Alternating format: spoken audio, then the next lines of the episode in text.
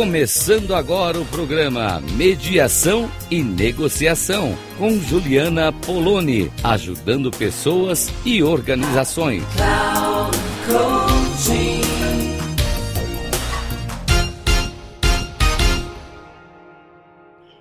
Olá, ouvintes da Rádio Cloud Coaching. Juliana Poloni aqui, nossa coluna Mediação e Negociação e, e eu estou aqui com a minha convidada, Fernanda Padilha, parceira de trabalho, e a gente já teve uma conversa por aqui, não sei se vocês acompanharam, se não acompanharam, procurem, que foi muito legal essa conversa. E hoje eu queria trazer, junto com a Fernanda, reflexões sobre o, essa questão de como a gente pode trabalhar espaços de criatividade e diálogo nas é, corporações. Fernanda, bem-vinda mais uma vez aqui. Nesse Obrigada, Ju. Prazer estar aqui com todo mundo. Prazer mais uma vez estar com você. Nossos diálogos são sempre ricos e, e vamos lá para o nosso assunto de hoje, que nunca se esgota. É isso aí, nunca se esgota mesmo, né? Como que a gente aprende todo dia, cada trabalho que a gente faz, cada treinamento, a gente vai aprendendo, porque a gente é, é muito inspirado pelo que acontece com as pessoas, né? Como que isso é, é importante, é significativo para o nosso trabalho. E aí eu queria propor, é, Fê, que a gente pudesse, pensando assim, sabe, nas lideranças, porque eu, eu acho que é, tem um cuidado, tem algo que a gente vem falando, também venho falando aqui nos meus programas, desse espaço de diálogo. Mas como é que eu faço para esses espaços de diálogo existirem? Eu sou líder de uma empresa, eu não sei como fazer isso. Eu escuto as pessoas falando disso, mas não sei como no meu dia a dia implementar isso, né? E como é, é, eu gosto muito da forma como você também trabalha a criatividade, né? E para mim, criatividade e diálogo, eu só consigo ser criativo se eu tenho um, um espaço de diálogo. Eu só consigo resolver problemas se eu tenho criatividade. Então, uma coisa vai gerando a outra e são é, elementos aí muito importantes naquilo que é o meu tema de trabalho, né? Nas negociações aí do cotidiano mesmo, não só grandes negociações, mas nas negociações do cotidiano que, que a gente, como é que a gente poderia né, é, co-inspirar essas lideranças para pensar esses espaços nas suas empresas, nas suas equipes? É, é uma pergunta, uma pergunta complexa, diria essa. Ah, Porque eu acho que envolve bastante coisa, Ju, por exemplo. É, depende de que contexto esse líder está inserido, de onde ele vem e, e, qual a estrutura dessa empresa, dessa organização, ou do contexto que esse líder está, né? É, qual que é a estrutura que ele tem na empresa e qual a situação que ele está inserido. Porque existem situações em que o líder realmente ele, ele não vai ele não vai usar essa abertura, embora ele tenha a possibilidade dessa abertura. Em algumas situações, ele vai precisar decidir sem, sem consultar ninguém. E ele vai decidir e pronto, e acabou. Mas então vamos para outra para a situação onde é necessário que esse líder é, promova essa abertura. Porque nem sempre vai ser possível promover essa abertura, né? Isso que eu queria deixar claro, que às vezes a gente fala assim, ah, o líder tem que estar aberto. Não, ele precisa ser flexível para saber quando ele vai precisar é, criar esse espaço de abertura e às vezes ele não vai mesmo poder e nem precisar fazer isso. Então a gente vai falar para esses momentos, para essas situações complexas, para essa para essa necessidade de inovação, de criatividade, onde ele vai precisar abrir esse espaço. Agora, como abrir esse espaço? Ele precisa abrir um espaço dentro dele primeiro. Acho que isso é fundamental e a gente sempre fala nos nossos, nos nossos diálogos a importância da, da, do autoconhecimento, né? é, para as relações. E um líder, ele pode ter vindo de uma estrutura, de repente, uma estrutura organizacional tradicional, né, onde o líder diz, decide, toma decisões, e aí. É, é, então, é, ele precisa abrir um espaço dentro dele para o outro, porque aí envolve pessoas, né? Pessoas com as suas diferenças, com as suas ideias. Então, uma resposta seria que ele precisa primeiro abrir espaço dentro dele para o novo, para o diferente, para aquilo que é diferente do que ele acreditava como certo. Acho que essa é a primeira, a primeira coisa. Pontuações importantes você trouxe. No, então, é, de que nós não estamos falando de todos os momentos, né? Eu acho que uhum. isso, isso é algo bem significativo de que a gente sabe que tem situações que a tomada de decisão é uma tomada de decisão é, daquele cargo, daquela função, daquela situação específica, mas que a gente está tentando pensar em tomada de decisão em situações complexas e às vezes até, né, é, nesse lugar assim de como é que eu estou sentindo a, a minha equipe respondendo às coisas que eu estou propondo, fazendo, né? Eu, eu escutei uma, uma história, né, que eu acho que é interessante a gente pensar, de uma liderança que teve uma ideia que para ela era uma ideia de que as pessoas iam amar, né? Um, um, projeto, um programa dentro da empresa que seria super aceito, que seria uma grande oportunidade é, de sentirem-se acompanhadas por seus gestores. E as pessoas, quando receberam isso, receberam, ao invés de receber como um acompanhamento, receberam como é, uma vigilância, né? Porque a gente tem toda uma cultura, a gente tem uma cultura de punição, uma cultura de julgamento por trás é, desse movimento.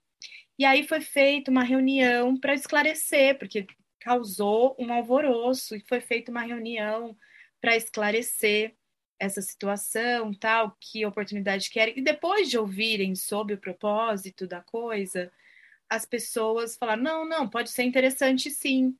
E aí eu fico pensando, por que, que essa reunião para pensar junto não aconteceu antes do programa chegar? Então, uhum. essa, essa forma como a gente foi é, habituado é, a, a, fazer as coisas, né? Ter grandes ideias e, e colocar para as pessoas, é, por que não a gente escutar as pessoas primeiro, né?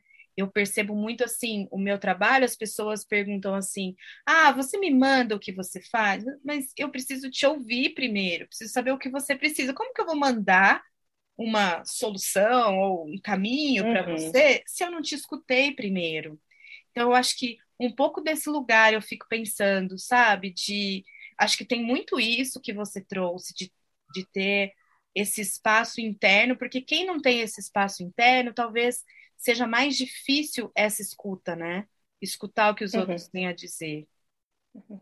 Agora, como que você falou, me faz pensar também a importância do apoio da organização para essa liderança promover essa abertura, porque às vezes a própria estrutura organizacional não permite isso, que é o que me essa história que você trouxe me fez pensar na e que às vezes é necessário uma mudança de cultura.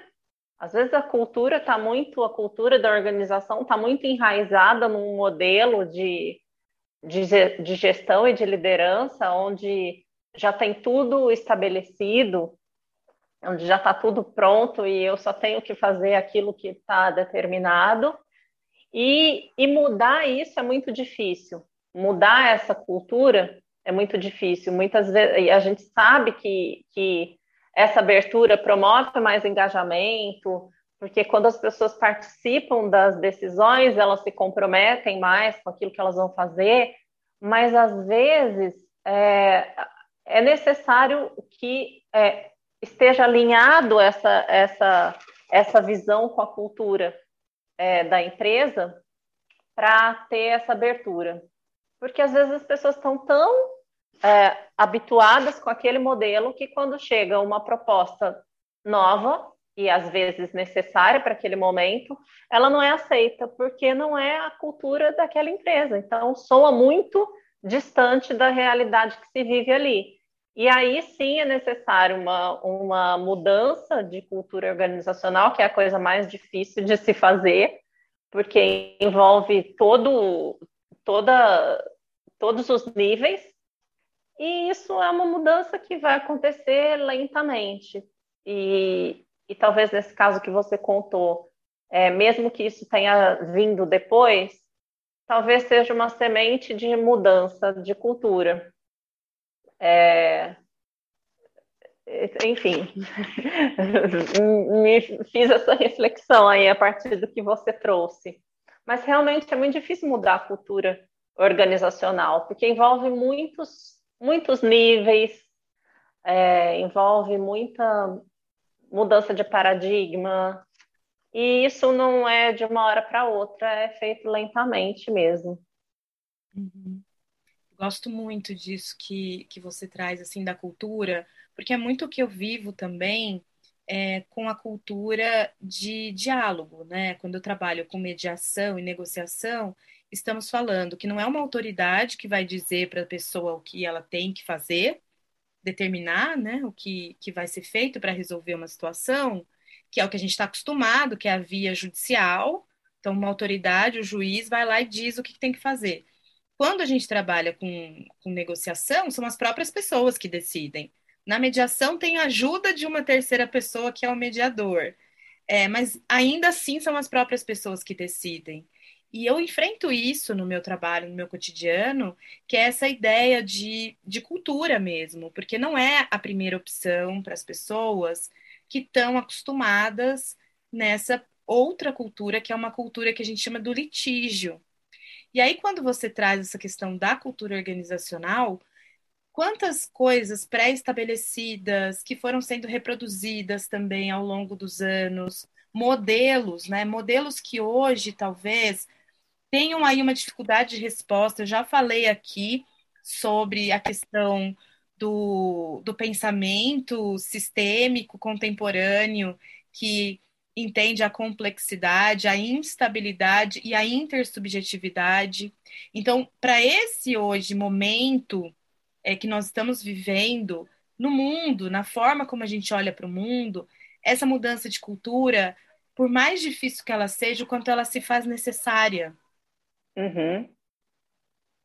Com certeza, se faz necessário. Isso começa, isso começa individualmente também, dentro dessa, dessa mudança de cultura, são vários indivíduos, mas precisa do, desse apoio da, da estrutura da organização. Mas é, quando você fala da mediação, também me vem a, é, a questão de, de ser terapeuta, né? Muitas vezes a pessoa pensa que vai chegar e o terapeuta vai dar uma resposta sobre o que fazer. Não, eu não posso fazer isso. É você que vai fazer isso como como como pessoa responsável pela sua própria vida, né? É, não é a minha opinião, não, não estou para dar opinião sobre nada, estou para te ajudar a ver o seu caminho, a, a decidir, enxergar o seu caminho que é seu, né? E, e é isso, acho que eh, essa, essa, a gente ainda está num caminho de transição da, dessas culturas que vêm de, de que são estruturas rígidas, né? De, de sim, eu, você faz o que eu digo para você fazer. A gente vem dessa, dessa estrutura, a gente está num caminho do meio, a gente está em transição, a gente está é, é, no meio aí, né? Num momento de disrupção mesmo, no meio do caminho entre essa estrutura rígida, que às vezes até é necessária, é, mas para esse outro caminho de, onde eu posso ter autonomia para decidir dentro daquele contexto que é melhor e, E autonomia também, é, às vezes, é difícil de, de conquistar, porque não é uma coisa que você dá para outra pessoa, ela precisa, ela precisa aceitar essa autonomia. Ela precisa reconhecer essa autonomia. Não é uma coisa que você fala assim, ó, pronto, agora você tem autonomia, então vai e decide. Não. É uma construção interna essa autonomia para se responsabilizar pelo próprio caminho. Então, é, me, me, vem isso quando você fala. A gente está nesse meio do caminho aí para se responsabilizar pelas, pelas decisões e pelo nosso próprio caminho. Bacana. Também é uma coisa que eu venho falando é, sobre isso, assim, de que nós estamos numa transição de paradigma. Então, as coisas funcionavam de um jeito e agora nós temos outras possibilidades de funcionamento. Isso é desde o mundo, desde o macro até as pequenas situações, né? E, uhum. e, e aí o que eu fico pensando é que é isso, assim, em muitos momentos, esse meio do caminho, ele não é um lugar fixo também, né? Uhum. Onde olha, vamos encontrar esse esse lugar aqui, vai ser sempre aqui. Não, a gente vai também nessa nesse pêndulo que vai passando pelo aquilo que a gente já conhece, que é importante, que a gente já se sente seguro, para outros outros momentos onde a gente está mais aberto a diálogo, a escuta, a, a uma interação maior entre as pessoas, algo que possa promover aí mais criatividade, mais diálogo e tudo mais. E a gente vai transitando por esses, esses dois momentos, né? Porque justamente a gente tem atualmente a oportunidade de enxergar esses dois modos, esses dois paradigmas. E a partir disso a gente poder fazer escolhas. Eu acho que talvez a consciência me venha aqui, né? A consciência de o que, que eu estou fazendo, para que, que eu estou fazendo, onde eu quero chegar, eu, eu ter quais são os valores que eu quero preservar. Então, eu acho que neste momento a consciência me vem é, como uma palavra forte para eu saber o que, que eu quero, porque também se não é uma opção para a pessoa ou para a cultura daquela empresa, não vai ser ali que isso vai acontecer. E ok, uhum. né? Não é obrigado a fazer isso. A gente traz uhum. caminhos porque a gente sabe que isso pode ser melhor, mais eficiente, trazer mais é, felicidade para as pessoas no trabalho. A gente sabe também que pode ser mais produtivo, porque quando eu estou mais feliz, eu sou mais produtivo. Então, uma série de coisas que a gente está vendo se confirmar. Também não é, é, uma coisa que inovação só pela inovação, né? Uhum. Mas, mas se não está na hora ainda, acho que tem uma coisa do momento também, né? O que, que você acha disso? Uhum. É, primeiro eu queria falar que eu gosto muito dessa, dessa imagem que você traz do pêndulo, né? É, a gente ser capaz de pendular, não vou uhum. inventar essa palavra, nem sei se ela existe, mas de pendular, assim, de, de ter, e que isso aí justamente vai depender do momento, esse, esse pendular. Esse momento, é momento para quê, né? E, e isso depende muito do contexto. Então, acho que depende muito do momento mesmo, a gente precisa avaliar o, o ambiente, para sentir o ambiente, avaliar o ambiente, para saber como agir e ser capaz de pendular aí. Legal. Muito bom, Fê. Eu te agradeço por mais esse, esse momento de conversa aqui para os nossos ouvintes da Rádio Cloud Coaching. É, também sempre faço convite para as pessoas entrarem em contato, trazerem suas percepções, trazerem seus insights, se assim eles acontecerem, dúvidas. E a gente está aí nas redes sociais, né? Então, a minha, o meu Instagram é Juliana Poloni, underline Meta Conversa. Tem LinkedIn também, Juliana Poloni. Tem todas as redes aí mas queria muito receber esse contato aí das pessoas e vou te convidar também a passar a sua referência, se alguém quiser também conversar com você. O meu é Fernanda B. Padilha, B de bola, Fernanda B. Padilha, e sim, a gente adora trocar, interagir, conversar, a gente adora receber feedbacks, temas, sugestão de tema, então Sejam todos bem-vindos e bem-vindas. Mais uma vez, obrigada, Ju. Sempre um prazer estar aqui com você. Prazer, Fer. Obrigada. Até a próxima. Até a próxima.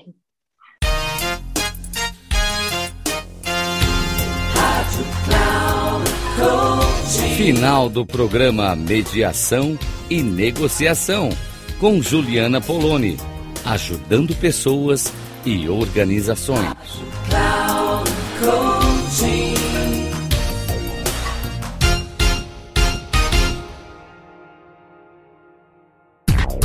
Não perca Mediação e Negociação com Juliana Poloni, ajudando pessoas e organizações.